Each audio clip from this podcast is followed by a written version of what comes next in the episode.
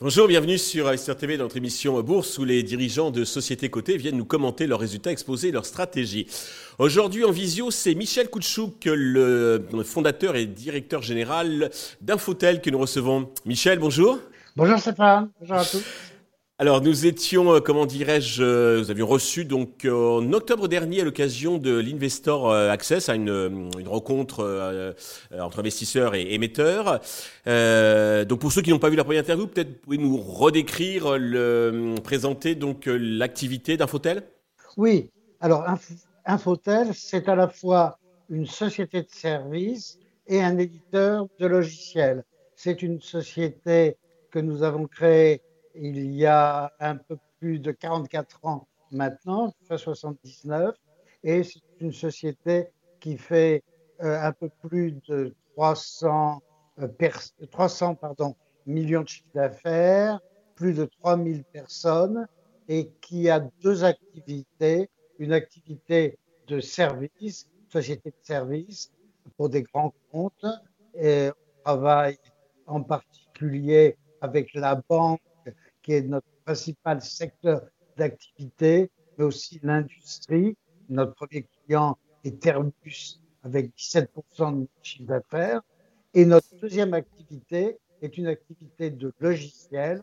C'est une activité historique, un peu plus faible en chiffre d'affaires, puisqu'on fait à peu près 11 millions et demi de chiffre d'affaires en logiciel. Et c'est un point sur lequel nous allons revenir tout à l'heure. D'accord.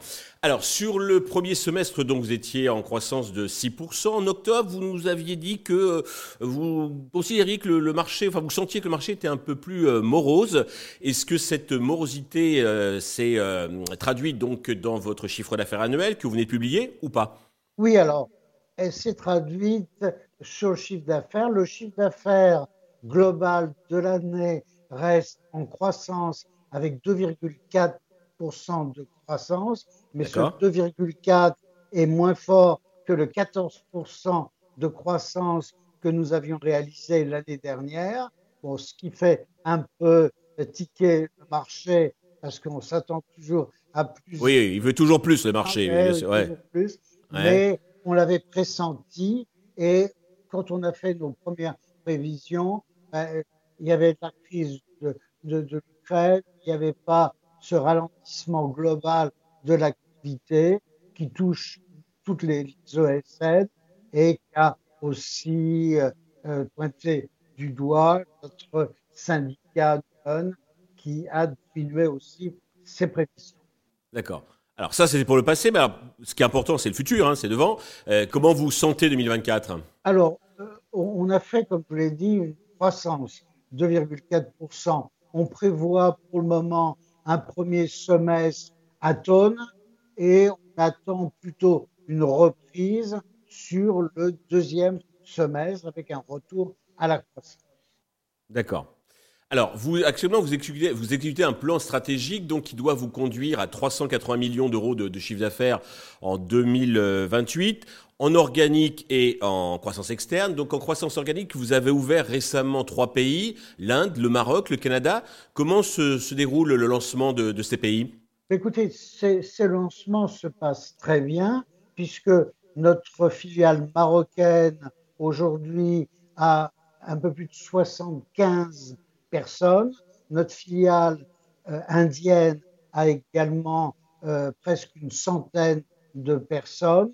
Le Canada démarre, euh, ainsi que les États-Unis sur le service pour notre client Airbus, qui a une activité croissante dans, ces pays.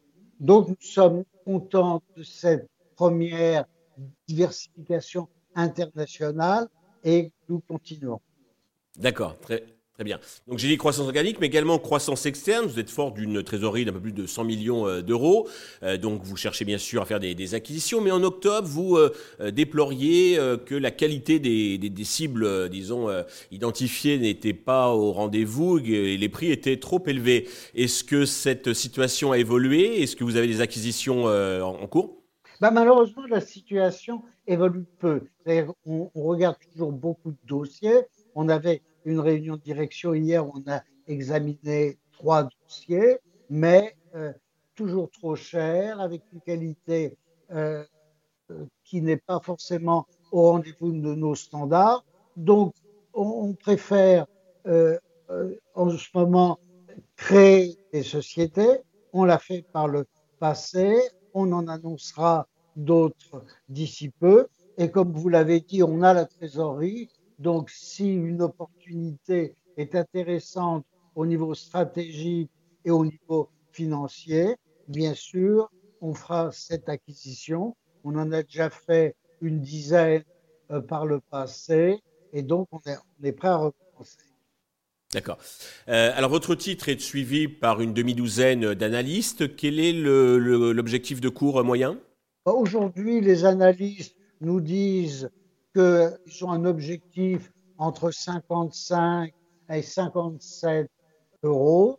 Euh, donc, euh, bah aujourd'hui, euh, on est un peu en dessous de 49 euros. Donc, on aura une marge de, croissance du cours et, de valorisation. D'accord, un upside donc intéressant. Pour terminer, le prochain rendez-vous, c'est la publication de vos résultats quand elle aura lieu? Alors, nos résultats sont prévus pour le 13 mars au soir et on a une réunion d'investisseurs et de SFAF prévue le 14 à midi. Parfait, eh bien nous regardons ça avec euh, intérêt. Michel, merci. Merci Stéphane. Merci à tous de nous avoir suivis. Je vous donne rendez-vous très vite sur Investor TV avec euh, de nouvelles sociétés cotées.